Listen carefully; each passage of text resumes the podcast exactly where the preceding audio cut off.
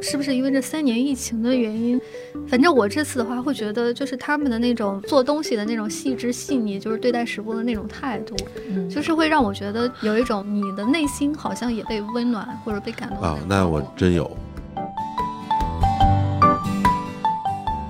我觉得口味这个东西，就有时候有点像一个，像一个暗号。对他做了，你吃了，你们俩就互相明白了。我在这看半天，我也不知道你们说什么。对。我觉得就是这些餐厅虽小哈、但是跟他们聊的话，你就能感觉到当地发展的一个缩影。就可能那些老店可能都是二三十年的，嗯还有讲到这种城市快速变化，就他们其实是一个见证者。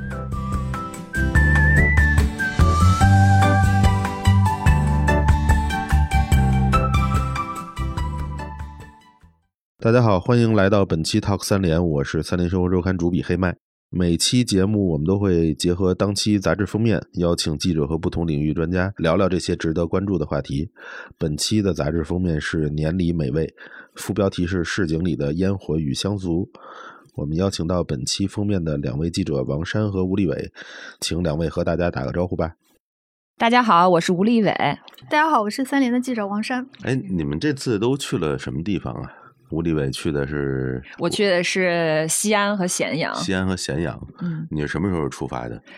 我是十一月底的时候，其实我当时本身手里头还有一篇稿子没写完，嗯但是当时就是考虑到北京的这个疫情的发展的这个情况，后来吴琪姐就让我赶紧先去，那个先先到达地点，然后再再 继续写稿。先先出了北京再说是吧？嗯。然后呢，你就先去了西安还是咸阳？啊、我当时是先去的咸阳，因为我当时去的时候，西安还处在静默中，那个没很多店可能还没有开，不是，就是你去了，你可能直接就被拉走了哦那种状态。后来去咸阳，呃，也特别惊险。到了当天早上，他的政策还是你可以什么在酒店里待三天。嗯后来去了之后，就直接说从北京来的都要去集中隔离。嗯，嗯，当然后来就但是你也没隔离，对，没参加是吧？就是我就说我要走了。呃，哦我说那我还返回西安去吧。后来他就在我返回西安的途中，被放了，释放了，对，把我释放了。嗯，那还挺好的。所以你在咸阳发现有什么比较有意思的吃的了？呃，咸阳就是我其实写的时候，因为我们这次是冲着那个各个餐餐馆去的嘛，啊就是其实你是需要找到一个餐厅，它的东西首先它做得好，比较有特色，嗯同时它这个餐厅的故事也比较有意思。本身具备一些故事。对嗯，然后呢，在我在咸阳的时候，就觉得这个餐厅的故事比较难，因为那个很多都是特别小的餐厅，但是它小又不是非常啊呃精致的那种感觉，它更多的是一个嗯。家常我觉得是一个人的生存，就是可能是一些、呃，很多都是下岗职工，啊就是相似的，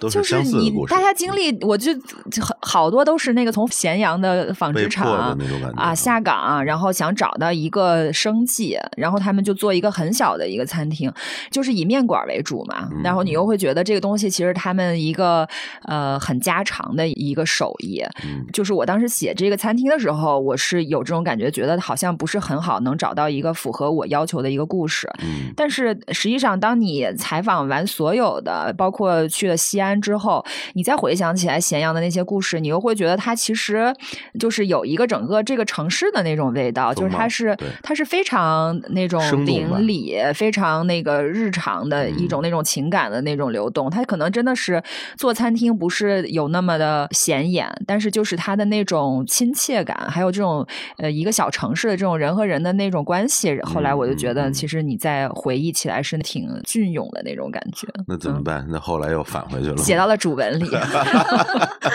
我其实回想一下，就是因为我们夏天也做了夏日美食嘛，嗯。当时我写了三家餐厅，那个时候可能写的比较顺，因为采访比较顺，然后就飘了，所以导致了去中山的时候，我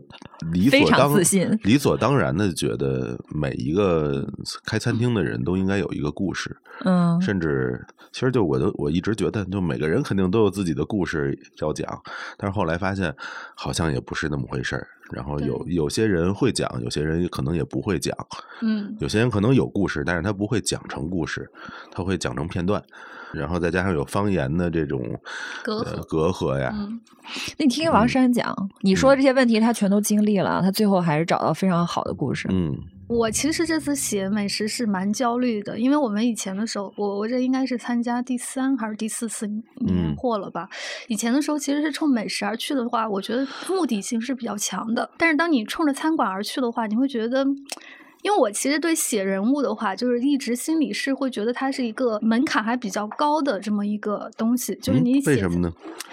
就是你要理解这个人物呀，就是你不管是他的这种性格呀，他的爱好，就是他以写人比写事儿难，对对对，他嗯的这种人生的经历什么的，就是其实你要慢慢的去理解他。嗯所以，所以我当时的时候就觉得，那写一个餐馆的话，那除了食物之外，其实就是他的这个人，对吧？嗯所以我就想，就。焦虑感就在于，那我能不能理解这个人？我能不能把他这个食物和人的关联给找到？嗯所以我当时的时候，就是是找了，也是找了好多人，就是给介绍这个餐厅。呃，我刚才跟吴立伟讲的一个事情，就是说我去的第一家餐厅，也是就是当地的一个媒体人给推荐的，就是嗯他去的那个。店就是它，它是这样子的一个故事，就是它在东二环，就是长沙的东二环，因为长沙这可能二三十年来，它属于一个变化特别特别快的这么一个城市，尤其是这些年的话，它它是网红化很厉害嘛，就是说它是以此为名的。然后那个呃，我去的那个店就是东二环的话，它曾经的话是就是一片乡村，嗯，然后那个人开店的那个人，他其实就是在这块土地上长大的，就是嗯他又说原他住民。对原住民，就是说小时候就是种萝卜、白菜之类的嗯。这个东西，他其实就就属于表达能力就相对来说是有点差，嗯。然后再加上他这个普通话就几乎不讲普通话，嗯。对，我不知道这个是不是跟重庆、四川，就是它是有一种自己的这种语言骄傲哈，嗯就是说，就是我一定要讲四川话或者重庆话，反正他讲的就是长沙话吧。嗯。然后当时幸好是有媒体大哥，他是中间做这个翻译，嗯。但是呢，因为这个老板的话，他他这个翻译其实也很难，因为这个老板他吐字就相当于是在片段式的，就是可能一次就讲十几个字儿的那种。啊，就你就一直在跟他聊，但是他又是一个我觉得比较有故事的一个人，是什么呢？就是他是这个村里的这个曾经做这个村宴大厨，嗯。就是做这个流水席的这么一个地方，而且他们那个地方流地方做流水席的话，这个村宴大厨其实是固定的，就是可能都找他，对，对是嗯都找他，但是他的比如说他的上一辈儿的人的话，他是一直要做到五六十岁。为什么哦到五六十岁呢？因为到那个时候的话，就人的体力就已经消耗的不行了，因为他不是要炒大锅，然后拿大铲子。炒很多桌，对对对，而嗯且那个时候还烧的是那种煤，就是要费力费的还嗯挺大的。就是说，他们长沙有一个词儿叫什么必杀，就是相当于对，就相当于就是说你中暑了，就是你到了五六十岁，你再守那个大锅就很容易中暑了。这个时嗯候就需要有新的一波人去顶替。那必杀形容的是什么呢？必杀就是说，就是形容就是你这个，我理解啊，就是这口气没有上来，就是有点中暑的那个意思。嗯然后他的话就是说选这个人，其实相当于他说他自己九九年的时候，他之前是跟着别人打杂，因为他爱好做饭，就跟着这个村里的流水席一直在打杂。嗯九九年的时候，他女儿满月，然后所以他就做了，就自己做了，就是这个满月酒自己。做的流水席，对对对，嗯做了这个满月酒，然后他妈还有他家里的就是一些这种呃女士啊，就帮忙切切菜什么的。嗯然后他做完这个席之后，就受到了这种村宴的认可，相当于就递了一个门帖进去，就说啊从此以后有我敲门砖了，对对对，我也可以去做这个东西了。然后随着这这么多年这个就是改造之后，就是。上面不都是高楼了嘛？就是大家是以社区而存在了，其实就不是村的这种形式了。但是嗯它的这种村宴的这种流水席还嗯是在的。就是它每年的话，就是说红白喜事的话，就大家可能就在广场上，或者说楼与楼的这种缝隙之间就摆桌子，哦，就是他，我就说，那你上一次就特别热闹的一次就是村宴是什么？他就说是在二零一九年，你看多么一个值得怀念的时间段啊！嗯然后说是二零一九年，当时时是一个九十岁的老太太，然后他们给她做了九十二桌，就是当时应该是他不能说是全村的人，但是每家都是有那种代表的嘛。嗯，九十二桌的寓意是什么？虚两岁 这个我还哦真不知道，这个还真没有问。因为九嗯九十二是因为我在就是在粤语地区是嗯特别吉利的数字，啊，嗯，就是九十二，九十二，嗯是吧？哦反正就是当时做了这九十二桌之后，然后他讲到这个的时候，我就觉得叫叫什么呢？就是说，虽然就是我们所有的人都已经城市化了，但是就是那种乡村的这种风土人情，其实还是在的。因为我也去过那种流水席，嗯呃，有几次，我真觉得流水席是一个天然形成的一种，就是劳动者与劳动者之间的那种化学粘合剂。嗯就他们甚至以前都这些人从来不是做饭的，但是每一个人到了那个厨房里都知道自己应该干点什么。对对对，这太神奇了每个人的角色其实都是固定的，对，对，而且是一辈儿一分工很明确。嗯、对，，一辈儿一辈儿的在换。嗯就我其实会觉得感慨比较大，就是说，其实像我们现在的话，生活就是大家都比较这种独立分散、个体化，嗯，但是他们的那种形式，其实凝合起来的话，反而是我们向往的一种生活。你刚才说完，我嗯也才知道，这个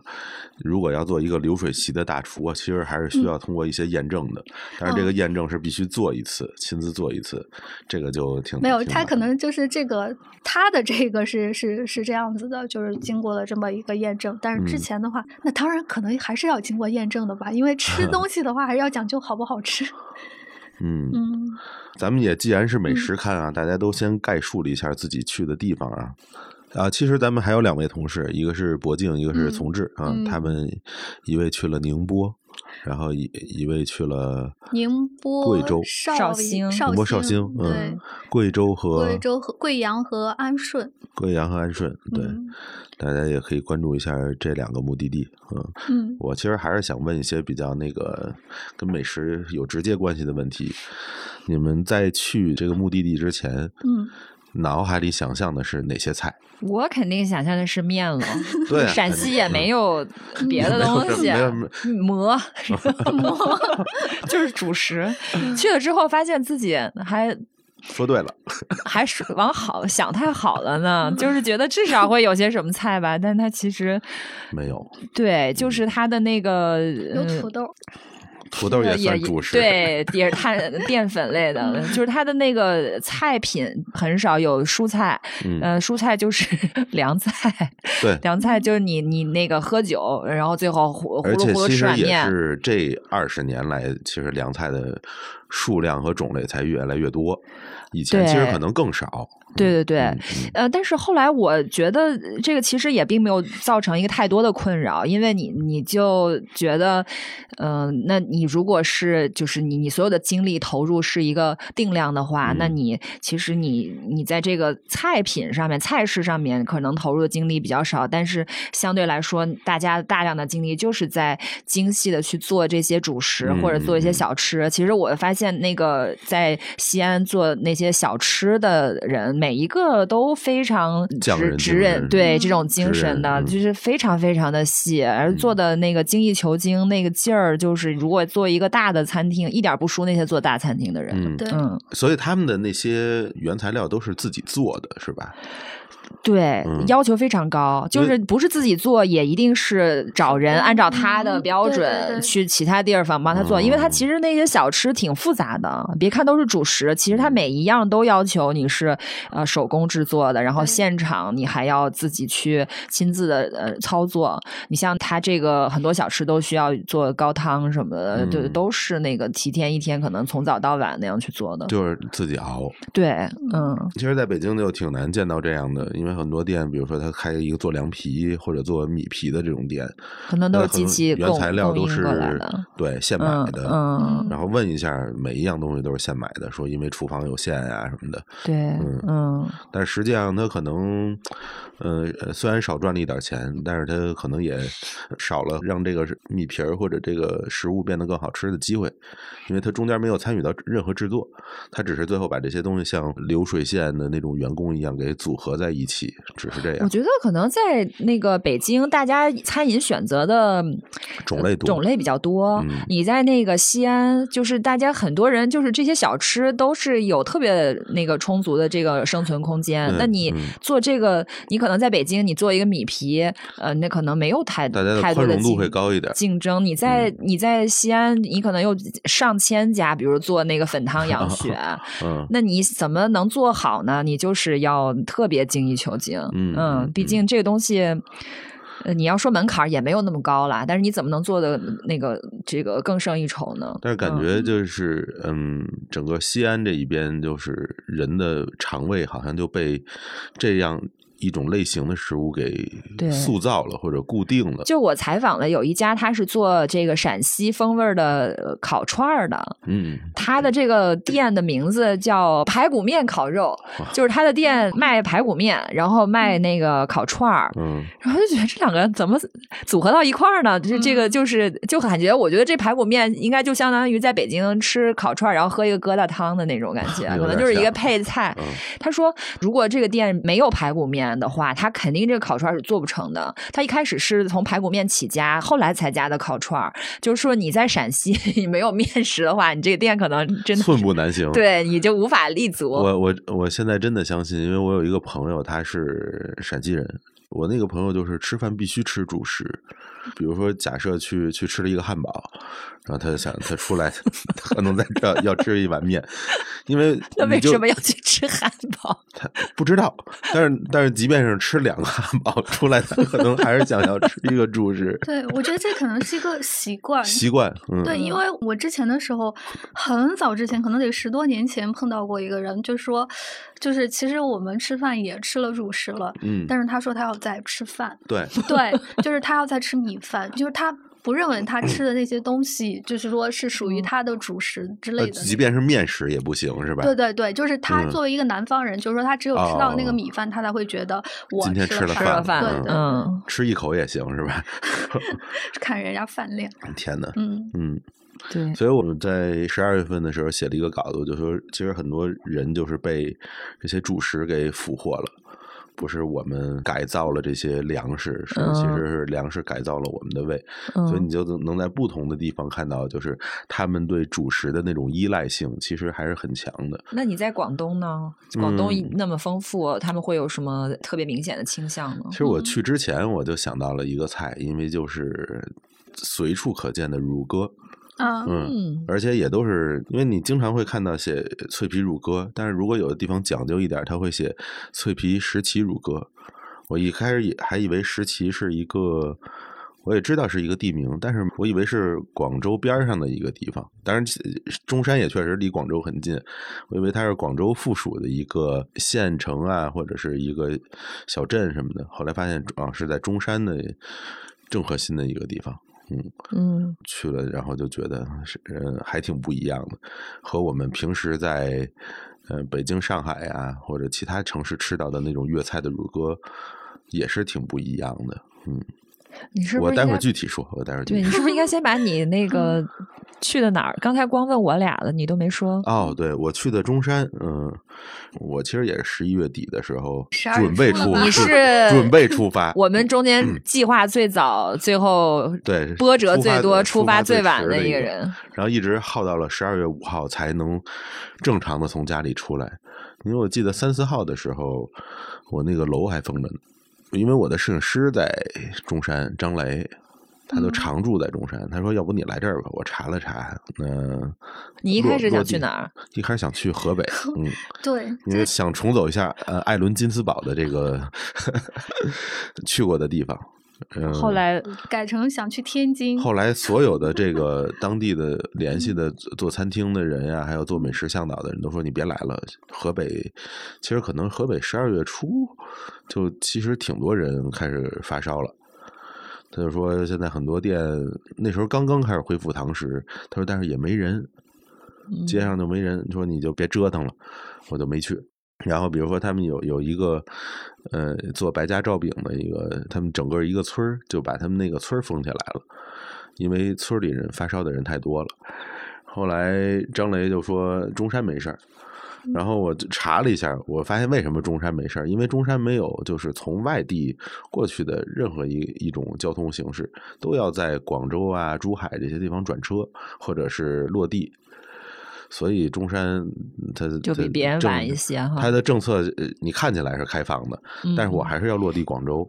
那你当时在广州被拦了吗？我坐火车去的，然后在站内转车。哦，所以这可能是当时去中山 对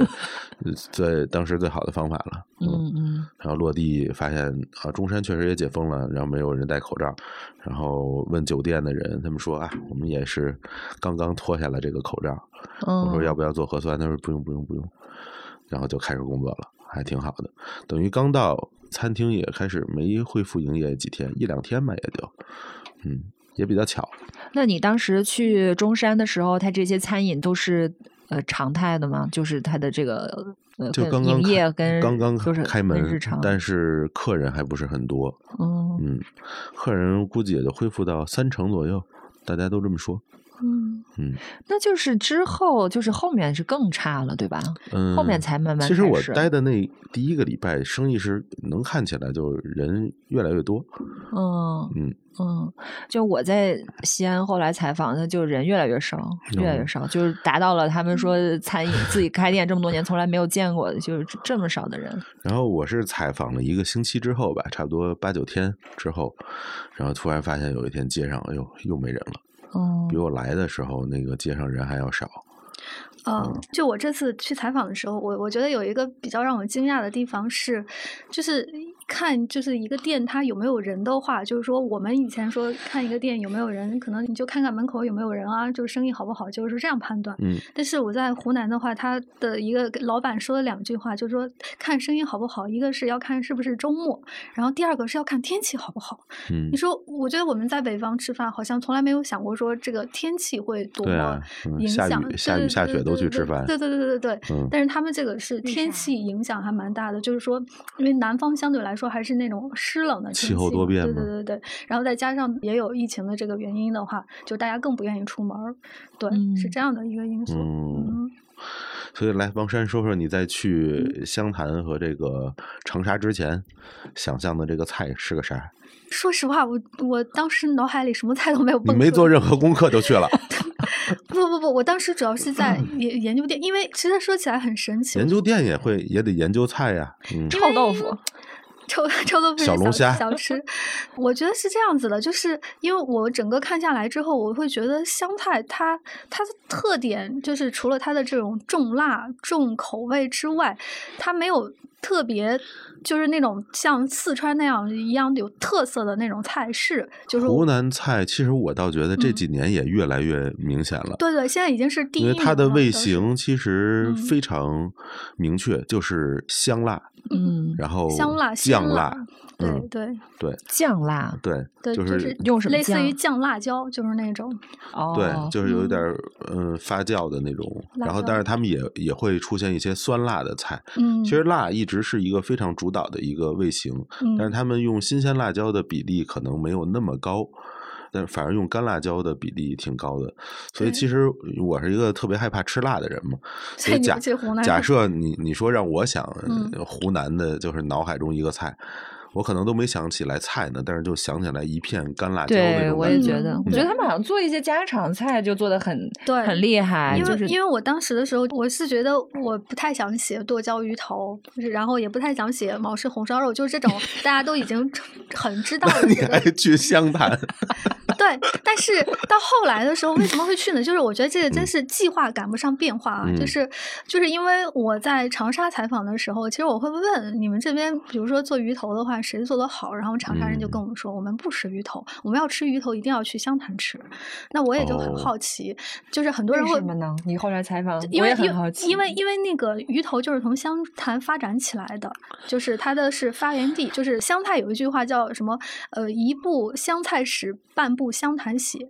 就是相当于因为湘潭它是一个，就是说它那个地理位置啊，三面都是山，然后这边是个就是环个河啊，这这我可能说不是那么准确，嗯就是它属于稍微偏的那么一个位置，嗯，所以就是因为这个偏的位置的话，外来的人流入是非常的少的。那这样的话，它的菜的原本的那种口味其实是保存的更好。嗯这就是为什么我当时就想着说，那那我去湘潭去看一下，是不是像大家说的，就是他们就是说湘潭特别特别好吃。然后我就说具体好吃是怎么个表达，但是又没有人有说得清楚，所以就去了这么一个地儿。后来去吃了，我觉得这个剁椒鱼头，我也没有像我之前那种感受说啊，我觉得剁椒鱼头可能是一个大家都知道的这么一道菜，但是你去了之后，你会发现，嗯，做得好，确实是做的还挺好的那种。嗯。嗯。因为你说到这个，我让我想到我在那个咸阳的采访哈，嗯。就是他们当地的那个小吃，嗯。就很多人就有说法说，嗯，咸阳的小吃非常奇怪，就是嗯。这个小吃呢，它就只在这个区卖，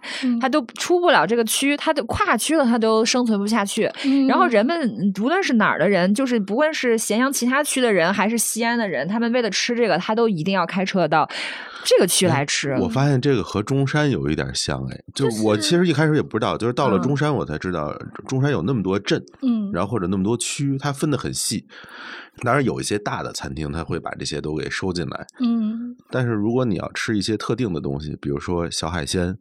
比如说用菊花做的菜，就他们推荐你一定要去那个地方去吃。虽然也也没有多远啊，但是可嗯能开车就二十多公里，这就算远的了。但是在本地一定是吃不到，嗯嗯，或者说吃到的好的也没有那么多，这是我觉得反正挺奇妙的一个一个点我。我觉得这是属于当地人或者说本地人他们对自我食材和食物的一种自豪感，就是我觉得我的是最好的。我是这个镇镇的人，我一定不会吃你们那个镇的东西。我的感觉就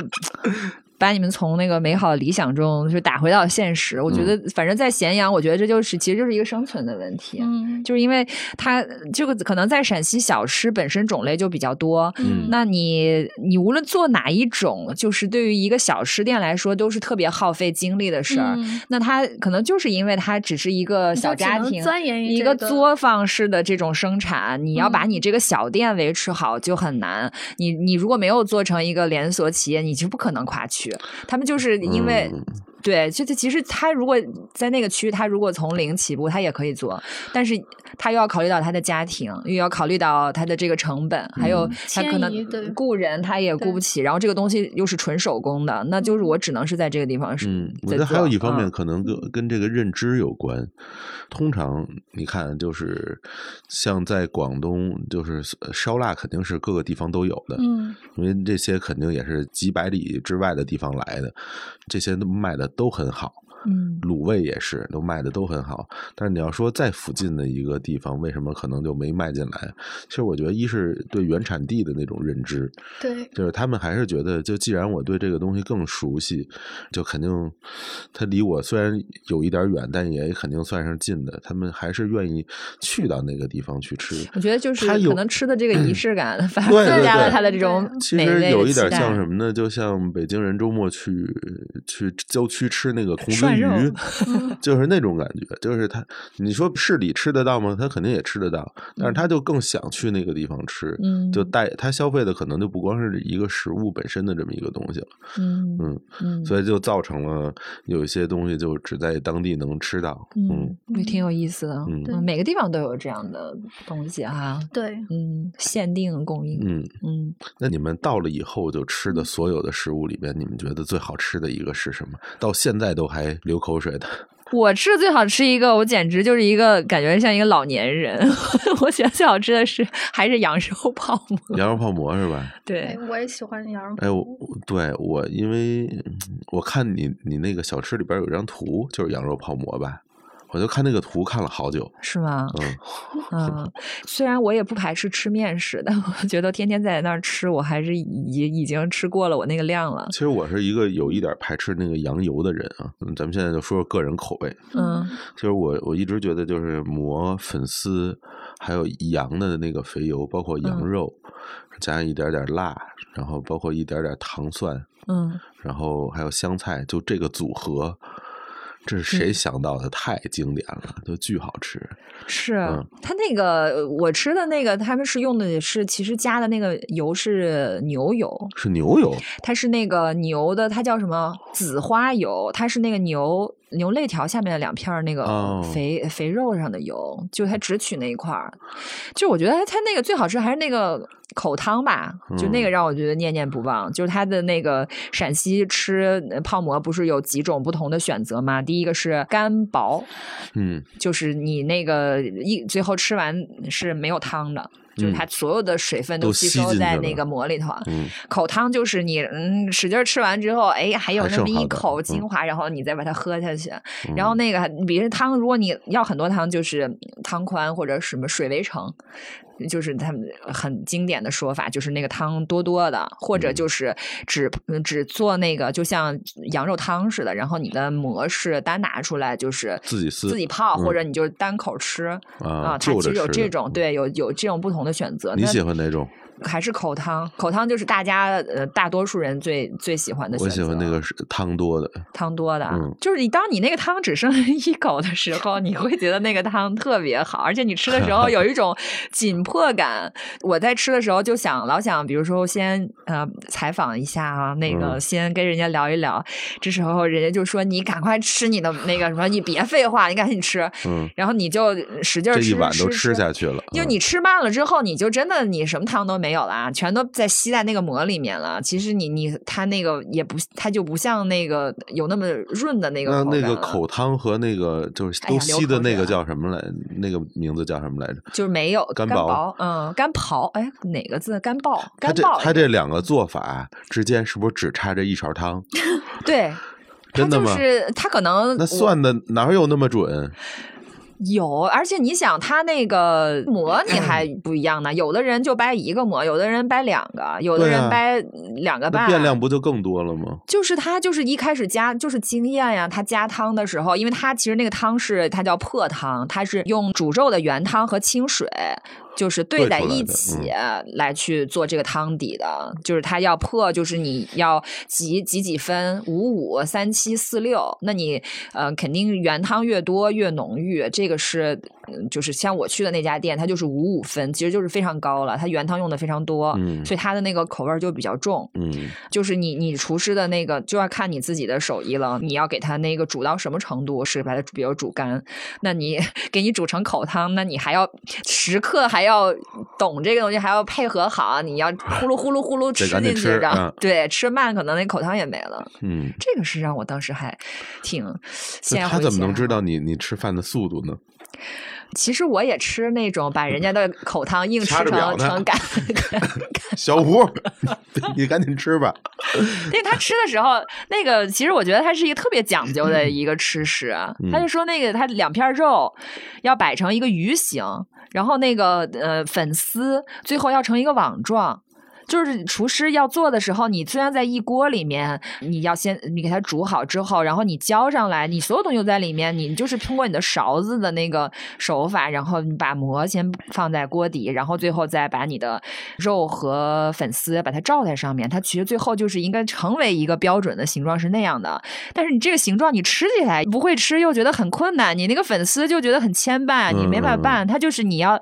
把那个你嘴要在那个碗边儿，然后你用筷子把两边的那个膜啊、粉丝啊就往往中间对，然后那个你一在就吸溜吸溜吸溜，就是就这样吃，就很他感知力其实挺强的。让我想起来有有是不是是你有一年在山西写的喝他们一个什么凌晨两三点、四啊五点那个汤。那个呃叫啥来着？头脑。啊，对对对嗯对对对对，就是那个，就就感觉 有点像那个的吃法。嗯，对，就是反正都就还挺讲究的。但是听他们听吴立伟一说，我真知道我差不多今天晚上吃什么了。你要吃啥？就我现在脑子里一点不夸张，就已经我能闻到这个味道了。嗯，嗯，哎我觉得就是羊肉泡馍吗描述的魅力。对对对，羊肉泡馍。但是我没想到羊肉泡馍是用牛牛对肋下面的那个油，嗯，就它那个油，就是你可以去看那个厨师是怎么去用那个油的。嗯。一般比较省事儿的，就是你把牛的那个那个，因为它就是就要紫花油，就是切，它已经切成那个小小粒儿状的，嗯。很小的粒儿，然后它你把它打到那个汤里面，这个视觉效果是最好的，因为那个水热一进热水之后，它花就冒在那个表表面上，就是就是很油花花的，你会觉得这个很很很有食欲，其实用牛油有有点作弊，我觉得 是吗？牛油太香了。嗯对，因为但是它其实那个牛羊肉是在一锅里煮出来的，啊，是混、嗯混着煮啊。对，哎，那它的那个原汤会不会就是油很厚但它那个那个原汤的油是不用的，啊？是不用的。对，它这个是嗯另外去单独那个牛肋上面的一块油就放。心了，就感觉嗯摄入不会那么高。你要不要复刻出来一个版本，然后请我们去你家吃？你你倒是挺，就讲的如此的详细。可以啊，你们倒是挺会讲，可以可以我。这不是方法都告诉，你了都告。诉你了，我们这也就你厨艺哎，我还没说。完，他那个赶紧跟他讲这个餐厅，他为了让它好吃，它这个嗯油是在你煮的过程中是在撒在你这个馍上面的，然后再跟它一起煮，嗯。它就可能没有那么明显的那个油花花的感觉，但是其实它那个油的那个香味儿是更好的。王山来说说你的这个湖南，再给黑麦提供几个菜谱，嗯，好啊，我啊，嗯嗯。那那那我觉得这个黑麦真做不出来，哎，就是你你知道，就是我嗯我先插一句，就是嗯。湖南菜我印象特别深的，而且嗯。我自己特别喜欢的一道菜是紫苏黄瓜。啊、就因为紫苏是它当地特别就是有名的一个香料，就有点像怎么说，就像四川人他吃那个泡菜一样，就是嗯必备的那嗯种，就是就是那个也是腌的吗？不是不是，它是新鲜的，就是叶子是紫色的，就是它一面紫，然后一面是绿紫苏在现在这几年，其实，在好多地方都挺常见的。但是北方人真是不知道怎么吃它。对。呃，唯一吃的这种方法就是像韩式烤肉那种夹着一块肉吃，但是家里能做嗯烤肉的机会又不多。对，所以很多人都不知道这紫苏这个叶子怎么用，但是日料店也会经常拿紫苏垫一下那个生鱼，嗯，但是好多人也不知道，其实你也可以用它来夹着那个生鱼吃，然后就以为是纯装饰的一个叶子，然后又浪费了。对，所以紫苏这个地位在北方特别尴尬，嗯就是大家知道它有特殊的香味儿，完全不知道怎么用它。嗯干吃呢，又觉得嗯那个叶子上有一点毛，有一点渣，然后真的是被浪费的一种食材。那应该怎么吃呢？其实就是当成一种香料，然后放在它的菜里，就各种嗯菜里面都会放。切碎吗？还是比如说剁碎啊？还是什么？切稍微切一切就好了，有的也不哦切，就直接对，其实切不切都行，有一点像南方用有点像香菜，其实用用金剑的那种做法，九层塔。你说哦九层塔切不切？其实都无所谓，切嗯主要是为了怎么放在锅里好看。嗯，但是它整株的这个植物九层塔跟罗勒有区别吗？啊、就是品种不一样，但是实际上都是 basil 的这个东西，嗯，就是那种感觉。嗯，你那它这个只要用它香味炒，就会出它自己的那种香味儿，非常。那它这个香味嗯儿是有一些，比如说特定的一些食材跟它是比较搭的吗？我觉得在湖南几乎百 搭百搭，嗯几乎百搭。在中山我也碰见了，嗯嗯，那你们俩说他们用来炒田螺，啊。嗯，那其实哦做法是差不多的，就是它放在你的一个辣菜里面的那种，你的田螺肯定也不是清的，对吧？对对对辣椒的那种嗯状，态。那来来王山说吧，主要说说你对我来们的这，个我来 印象深刻的我来讲一个，就是我印象深刻的，然后黑麦可以现在开始准备，然后估计我们过年以后能吃到的菜啊，包饺子，不是，就是臭豆其实我吃到的一个我觉得还比较神奇的菜，它是有点像一个配菜，就是它是叫风干萝卜。它是一个菜里面，就是你会跟那个萝卜一一起炒。这个风干萝卜它用的就是湘潭市下面好像湘潭县它它它特产的一种萝卜，还据说特别小，它就是那种就是你们萝卜白萝卜吗？不管它这到底是白萝卜还是什么萝卜啊，嗯它弄出来它应该显示是个白萝卜啊。它是这样子的，就是说它需要用当地的那个红泥，然后还有石灰，然后还有盐和在一起，和在一起之后，就是把那个萝卜给包裹了，然后你就晒起来。因为你这个和的这个石灰和什么，它会风，就是一方面你是晾在那儿是要风干的嘛，嗯然后另外一方面你这个东西它会把你的一些水分和嗯你的这个里面的这一些什么甜度啊什么都会包裹起来，它不至于让你封的太干。应该是把水分吸出来一部分吧。不是，它会保存你的水分，保存一部哦分。你如果咱是直接晒萝卜干儿，它不就晒成干了吗？是是是，对对，它用红泥封存的话，它就是晒到类似于有种那种半干的那么一个啊程，度。就失去一部分水。对对对对对，嗯然后然后炒出来的那个感，就是因为嗯香菜的话，它其实是也是重辣嘛，它其实和辣椒还是要放在一起的，就是那种脆脆甜甜，然后还有点酸酸的那种感觉，就是我我我觉得这是一个印象特别深刻的菜，就是我会问对方，因为我在长沙啊和湘潭其他地方都没有吃到这道菜，我就说嗯这道菜是从哪来的？就是就我问别人问题的时候，我就特别想别人给我说出来一个来龙去脉的那么一个事情。嗯嗯嗯他就跟我说，这其实就是他自己从小吃的菜，就是他的爷爷奶奶那一辈儿是这么做的。但是呢，就是说到现在的话，就是因为我们现在的厨师跟以前的厨师学也其实很不一样了。以前的都是那种一学学个好几年，现在的话其实是速成的，就嗯他没有机会去接触就是这样子的一个东西，所以很多人他是不知道这种做法，或者说这个东西还还存在。然后我在那里面吃到这个菜的时候，我自己会觉得，嗯，就是印象非常深，就会觉得就是在国内这种角角落落的地方，其实是有一些我们可能。不曾注意到的这嗯种小小的菜，其实它并不大，就不是一个大菜的那种嗯属性的那个里面去。我一直努力的去想象，因为我嗯不知道这个萝卜的大小是多大，嗯，能大概给我们形容一下？不是萝卜干儿啊，是它那个这个这一坨包嗯起来的这个东西。我这个真没有看到嗯啊，但但从我吃的角度来说的话，我觉得它并不是不是很大对，不是嗯一个很大的那种萝卜，而且应该是有几种萝卜，可能都可以。切成片儿，就切成嗯丁的那种状态。嗯嗯，就有点像舟山的那种什么风鱼什么的，哎它也不是对对鱼干儿，它也不嗯是新鲜的鱼，它就是风干的，就是里嗯，有点有点嗯类似，嗯就是它其实里面还是有一些那个嗯水润的那个，其实还不太一样，因为它嗯用的那种盐土，盐土其实还会给萝卜增加一些矿物质嗯的那种感觉，所以这个是其实就是那种咸鲜感。对嗯对，所以其实和一用一般的盐去腌它是不一样的。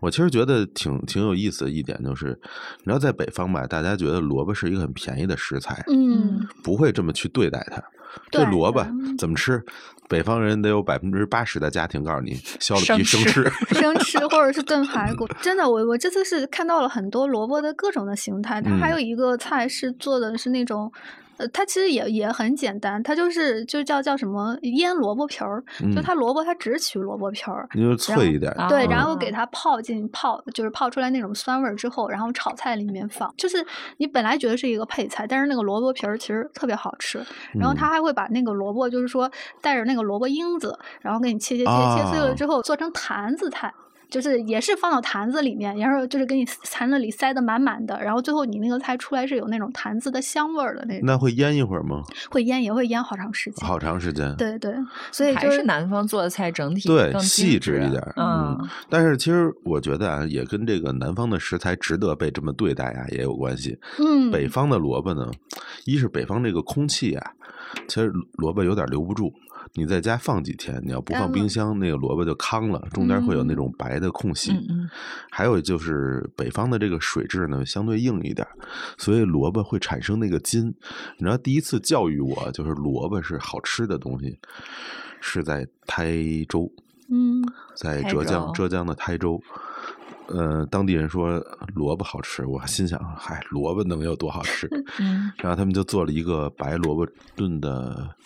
炖的什么生蚝还是什么忘了，嗯。有是有有那个生蚝味儿，不是，真的不是，因为它那个萝卜一旦做的稍微熟一点，你吃起来和北方的萝卜是完全不同的口感，是糯的，像咬芋头，嗯完全没嗯。有筋，而且甜度很高，就是比北北方的萝卜你其实很吃不到太明显的甜味儿，或者是没味儿的比较多。或者辣味儿的比较多，但是台州的那萝卜就是又甜又糯，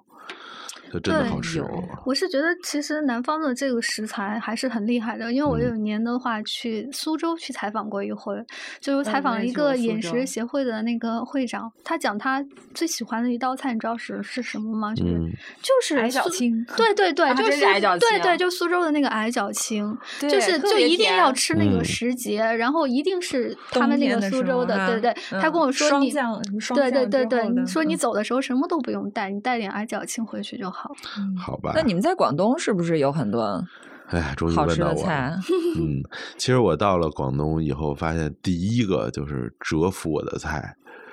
不是乳鸽，因为乳鸽你在别的地儿吃了以后，你会发现它确实不太一样，嗯但是口味也没有那么大的差别。但是第一个比较刷新我认知的其实是卤乳鸽，卤乳鸽，嗯，他们其实也是把乳鸽泡在那个卤水里，然后去卤，让它上嗯色，让它进那种味道。但是你明显的能觉出来，这个卤的味道里面有各种各样的香料，非常复杂。后来我才知道，我第一次吃的那个卤的乳鸽，他们那个卤水，就是像你记不记得以前有一部香港电视电影，好像是刘德华演的，就是收拾的时候卤水被倒掉了，一个老店的那种卤水被倒掉了，然后他们就觉得整个这个世界就崩塌了，嗯，然后就去各个地方买那种卤水，最后倒在一起，又把那个 恢复起来了，再加上嗯调味儿，就是老卤是吧老卤老卤是一件很就在粤重要的事。菜里面，卤水是就是可能十几二十年都不算长的年限的那种。对，绝对不算长，嗯，嗯有的可能都有半世纪了。嗯然后这个火就是每天要烧两次，就是为了让它能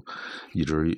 呃延续着不坏，然后嗯但是还有个微生物群在里边活着，平时还要加一点料。我看到我吃到那个的时候，我就觉得我，真是一个特别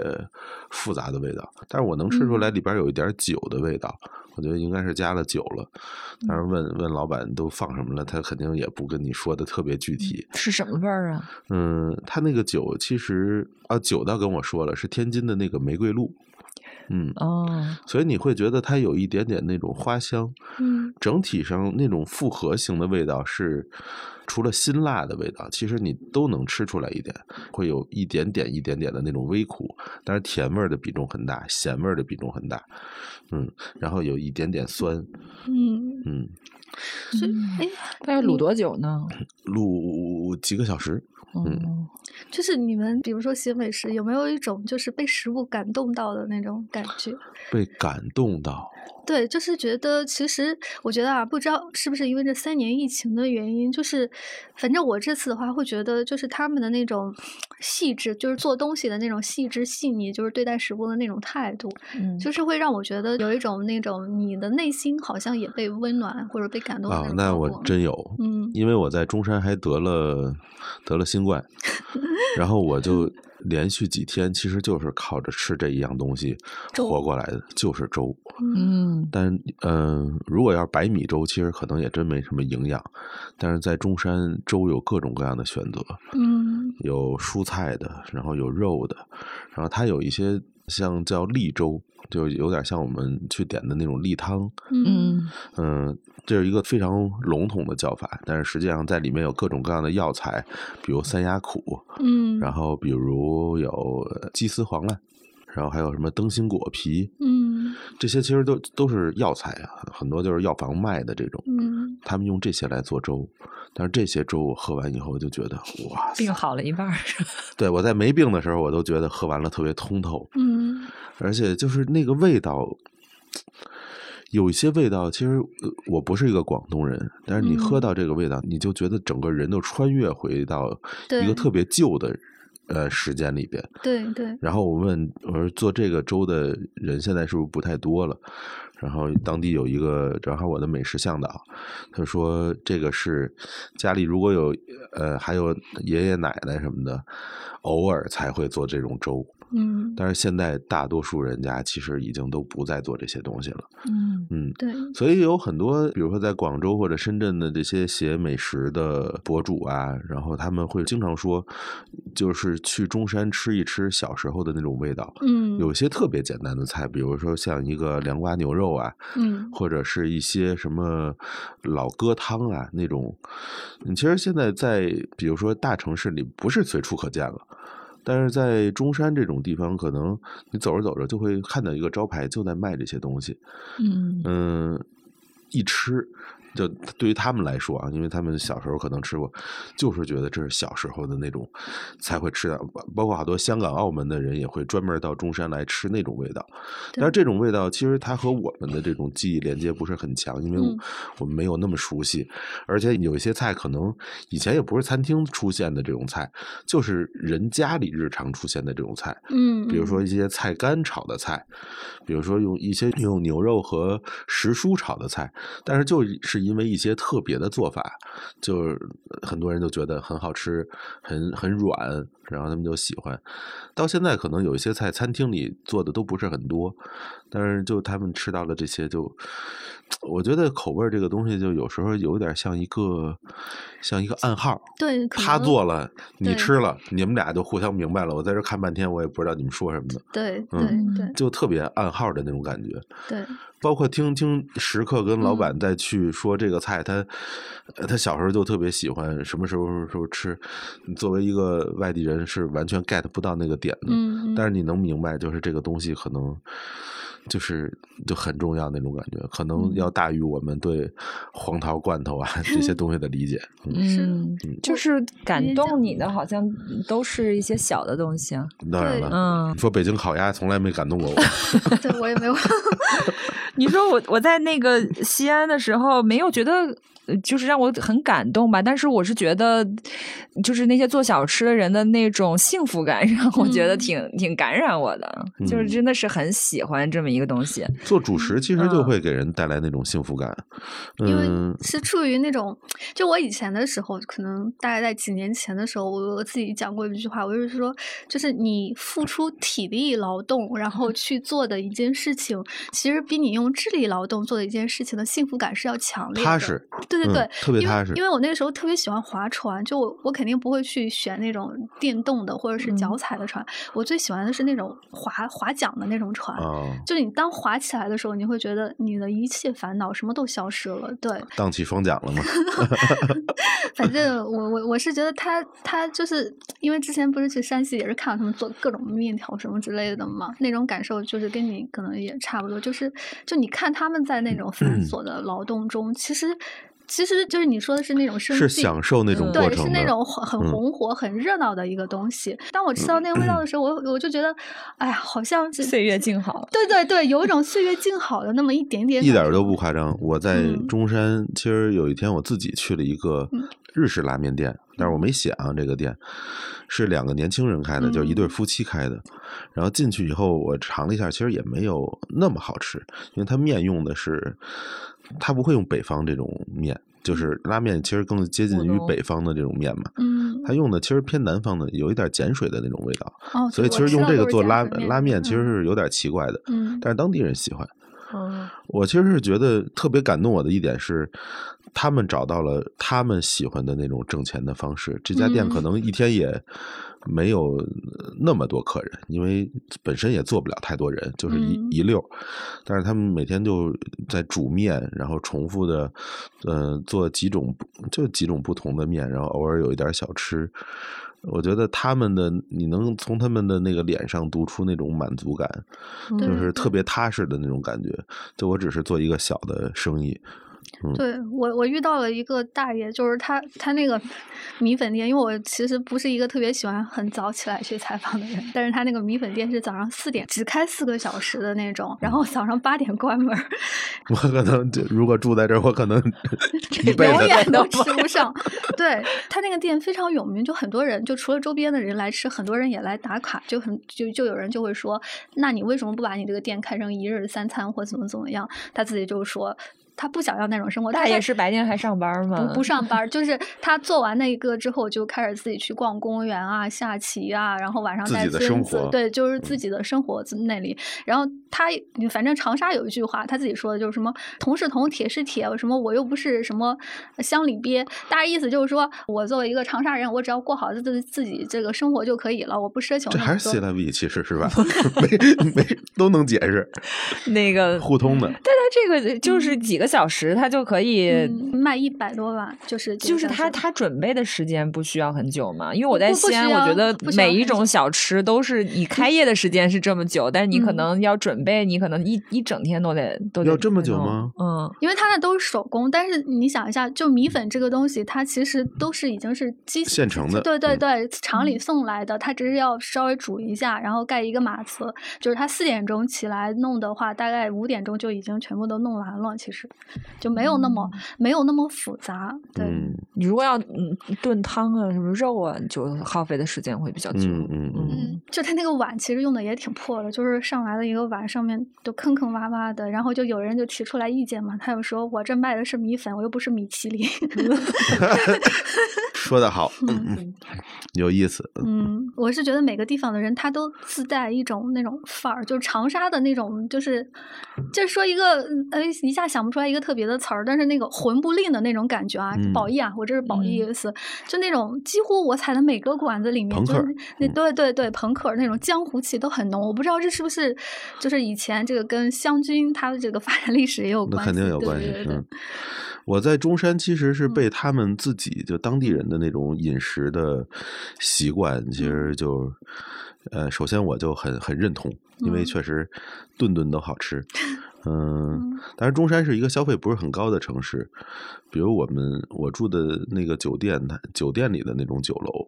是一个人均消费五十多块钱的一个酒楼，茶位费六块钱。我都觉得还挺，嗯，都想去养老了。对，很多人其实选择中山去养老。嗯，比如说我点的时候，那服务员一直在说你吃不了，都 后来确实也吃不了。嗯，但是就是想尝一下，还是多点了一个。嗯，你发现疫情那几天，即便是这样，就茶楼里还坐了很多人，但是通常都是年纪大的人，因为他们有闲有时间，所以他们愿意去茶楼。你就觉得他们对这个茶楼在茶楼聊天是有一种情感对对依赖的，嗯，他们需要那个环境，嗯，而且每顿饭就是就着茶，你几顿几顿饭吃下来，你会发现这是一个特别舒服的事儿，就会让你的胃肠胃就是就确实特舒服。年轻人没办法，因为从九十年代、八十年代开始，就生活节奏变得特别快，嗯，所以早餐的粥店就变得越来越多。但是你喝了一口广东的粥，你就发现哇，北方这粥就要不就别做了，有点太粥了，咱们这边的粥。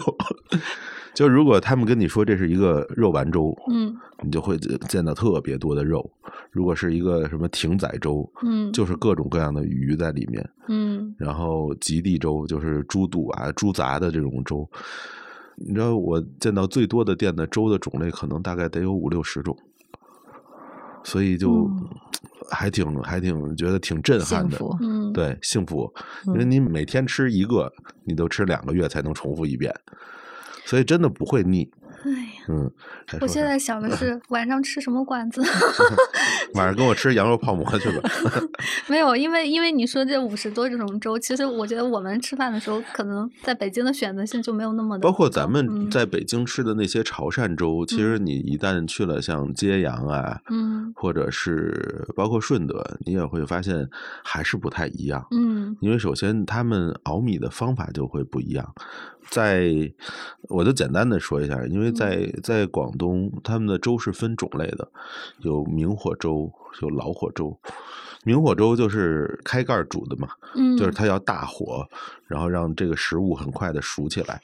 老火粥就像就像煲汤一样，要慢慢的煮，就是要萃取出这个食材它本身的味道。但是所有的这些食材，它们的烹饪时间其实都相对。漫长一点，对于北方人来说，所以你就能觉得，一是对食材都用的特别尊敬，嗯，第二也用的特别近，嗯，近到什么地步呢？就是当地人跟我说，我们这边就是喝汤，其实那些肉就都不吃了，因为所有的肉的味道精华都在汤里，已经在汤里了。对，但是你吃一口肉，你真会发现那个肉确实已经煮到很干了，都没什么味道了。对，它可能在汤里泡了很久很久了。但是你你在北方喝到的这个汤呢，你吃一口肉，你觉得哎，这这肉还挺香的。哎，那你不是觉得跟夏天的时候做那个北京、上海的那个小店，这嗯回感觉不太一样吗？你觉得那个差异在哪里啊？嗯，北方人讲故事他非常直接，我觉得可能是这这个是一方面吧，他会直接跟你讲出他的故事来。即便是有些小店可能没接受过太多采访，但是实际上他们也会讲一些自己的事情，相对会表达一点。就是嗯北京的餐厅整体的媒体素养比较高，也可以这么说吧。但是中山是一个这样的地方，比如说你在广州、在深圳都不会遇见这种问题，包括在顺德，嗯，当地人会形容自己就是好吃懒做，嗯，小富即安。中山呢，其实从来没有特别苦过，因为他们离澳门很近，离珠海很近，所以经济上一直都不算太差。嗯但是你要说特别好呢，其实这几年就已经不就经济上也算不上特别好的这种呃城市了。但是中山人就一直按照自己的那种方式在在生活吧，所以在当地你其实是没有什么太多的这种美食博主，或者是没有很多的媒体去写这些人的。嗯可能即便是写，就是偶尔有一些也是那种广东话的那种采访，所以你就会发现有一些人，他们可能不太会，呃，知道怎么和媒体去讲自己的这个故事。当然，我也我也想到了，这个很正常。嗯所以你只能多看，然后去看看看他们身上发生了什么故事，然后你再去问这个点。当然有一些土办法，就是你就坐在那儿一直和他聊，直到他突然蹦出一个点来，你就你就跑跑根儿去问吧。比如说有一个老头儿讲着讲着就突然讲到了八几年他偷渡去澳门的事儿，嗯我说哎有意思，然后就就开始就说了很多。因为这些故事他上来是不会说的，对你有一些信任感的时候，他才会讲这些故事嘛。对，其实我是觉得，就是嗯这种反而没有被媒体就是大量探访的店的话，就是给我们还是一个原挺挺原始的感觉。对对对对，嗯其实就是挺好的。让嗯我们去来去发掘，嗯或者说去接近，就说可能聊天会聊的比较久，聊的有些累，但是你后来会发现，到最后你建立的那种关系其实也是蛮好嗯的。比如说还有一个地方我特嗯别喜欢，这个地方你要用我们日常评判就是食物的标准，它在中山绝对不算是一个家嗯很好的店，但是这家店特别火。我看很多中山的这种，它也不算自媒体吧，就是嗯大家发这个消息的时候说，呃，就是发美食评论的时候说，如果抛开价格，嗯，谈味道是就是耍流氓。然后对我们都有一天就去了这个地方，在石岐区，就很老的一个区，中间呢有一个村叫大墩村。大墩村里面有一棵特别老的榕树，我觉得得有应该一两百年那种老榕树。树下有一个庙，庙里供了三个牌位，一个是太乙真人，所以他们你能看出来这是和道教有关的一个地方，嗯嗯还有一个是妈祖，所以你能猜出来，哎，这个地方是不是和以前应该是在海边儿，对对，和出海有嗯关，对还有一个是什么？一个慈善基金会，然后你就觉得啊，这个呃和和基金会有关，不重要。然后呢，它叫大墩村，然后你就想找人去聊，你发现当地人都在不太说这个事儿，嗯你不知道这个店老板是谁，问了很多人都说老板不在。啊，其实老老板嗯老板也在，嗯老板的儿子也在，老板的孙子也在，他就死活不承认。我就知道这个店可能踩不了了，嗯，但是他作为当地的一个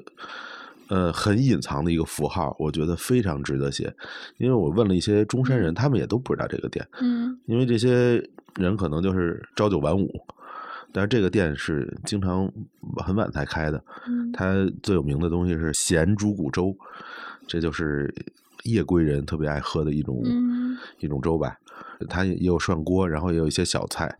比如说它的紫苏炒田螺，嗯就会做的非常咸。如果你空着口去，你就觉得哎不会太好吃，但是想想为什么这么咸，就一定是喝酒的人可能在这儿比较多。对对，嗯，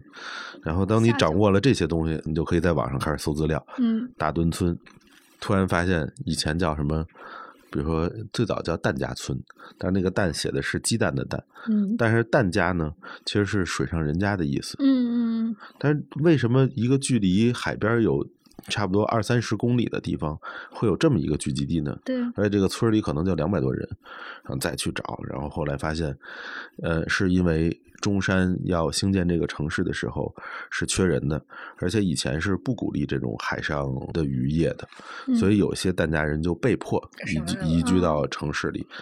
那因为到现在这个村里的人还有一种还有一种习俗，就是南方人要赛龙舟嘛，嗯。他们每年都会把这个龙舟在比赛完之后沉到这个水里，然后每年四月四五月份的时候对这个叫起龙，嗯，然后有有这么一个仪式，就他们到现在还保存着这个仪式。这还挺有意思。这些嗯其实都不是在当地采访聊到的，嗯呃，有一些是要问当地的人，嗯有些要再查查资料，嗯主要是可能就是还是你要在这儿走一走，去发现这些线索，你才会挖到这儿。当然，他我觉得挖的也不是很深，但是可能就是得还是得得找吧，特别是最后在写了吧这个最后在主文里写的几段嗯这个嗯嗯嗯对，所以我是觉得，就是以餐馆来写的话，它可能到最后呈现的话，是跟我们以前做美食的话，还是有不一样的嗯地方的。这个村子我一进嗯去的，我就觉得有一种特别明显的江湖气。嗯它还不太一样，不是那种很喧闹的那种江湖。你远远的看，虽然是个大排档，也也不是特别吵闹。嗯你知道，就是他们所谓搭起来的这个大棚，就像嗯一个简易的那种红红蓝白的那种那种那种帆布嗯搭成的那种棚子，只是为了遮阳防雨啊之类的。但是，旁边就是那棵巨古老的榕树。其实那个庙离他们这个店可能也就几米远，但晚上人多的时候，连庙门口都坐满了这些嗯、呃吃饭的人。但是，那个庙其实也不是我们想象的那个那个庙的样子，它就嗯是在村里盖了一个房子，他就就管这类似于小亭子的那种，对吗？其实就是我那个整个主文的第一个跨胚的一个图。嗯我当时还跟摄影师张雷说：“我说你看，因为我刚开始去还没看任何资料，我天本能的以为他们这儿供的是一个关公庙，因为每家店他们都就是南方都会有供那个持刀关公嘛，嗯。那个也相当于一个财神。远因为远远的我也没进去，我说你看大家这个屋子啊，不是我说啊，吃饭的人都坐在屋外，嗯。啊，然后只有只有神神神灵才能在屋里待着，而且那那屋好像不让人进。我说这万一有一天下雨了，这人是不是也不让进？就是你觉得那个，因为那个屋子还挺大的，嗯我一直以为它就是餐厅的一部分，后来才知道它是一个庙。嗯，反正就是一种挺奇妙的感觉。广东福建那一块儿，就是这种比较有意思的地方，嗯还是挺好玩的。我记得我当时在一个老城区里面，也是遇到了一个，嗯就是小的供奉的那种庙。就是我我从那走过的时候，是一个阿姨在那儿正好在冲水，就是因为夏天太热了嘛，她要冲一冲。他们就在那个庙外面跳广场舞，就冲完，嗯她冲水就是为了等会儿跳广场舞。对，我记得有一年去东海，其实我是走，因为整呃沿东海走了一遍嘛，从嗯舟山出发，走到最南端的时候，呃，应该是泉州附近的一个小渔村。嗯，当时我跟摄影师老于，我们就说一定要去那个地方看看有什么港口。嗯其实很破败了，又是冬天，没有什么渔船，海上有一点臭味儿，然嗯后那边渔船都是小渔船，就都停在岸边，被绳子拴起来。然后走着走着，我们就看见一个妈祖庙。我觉得那个妈祖庙的那个规模和整个渔村就非常不成比例，就太大了，建得太漂亮了。嗯而且有地下室，有一个巨大的地下室，一定是做什么活动的。他们一定有什么出海的活动，然后上面也修的都特别漂亮，很干净，但是一个人都没有。我们甚至在里边待了好久，都没看见一个工作人员。太冷了。嗯，对，是太冷了，海风很大。嗯但是你就觉得修这个庙一定花了不少钱。嗯嗯，但是就是这是他们认为非常重要的一个信仰嘛。反正我这次的感觉就是，我觉得就是这些餐厅虽小哈、但是跟他们聊的话，你就能感觉到这个当地发展的一个缩影。就可能那些老店可能都是二三十年的，嗯还有讲到这个这种城市快速变化，就他们其实是一个见证者。嗯那就说到咱们这回采访，其实我觉得可能咱们这个封面是能够感觉到，就最近这个社会状况的这种快速变化的一个封面。你像嗯咱们出去的时候，刚才也聊到了，一开始出去的时候都是。呃小心翼翼的很很忐忑的，不知道能不能走得了，到了当地能不能自由活动。那等我们回来的时候，大家全都已经发着烧，嗯全都已经免疫了，是吧？嗯走的时候可能还都那个，在小区可能都出不去。是就是所以就是这个些餐馆，他们其实也见证了这些。他们那个就是我觉得很多餐馆采访的时候，他们都是处在一个特别艰难的一个时期，也是希望他们嗯就是在、可能现在我今天来的路上在坐出租车，还听到广播里说什么西安的餐饮现在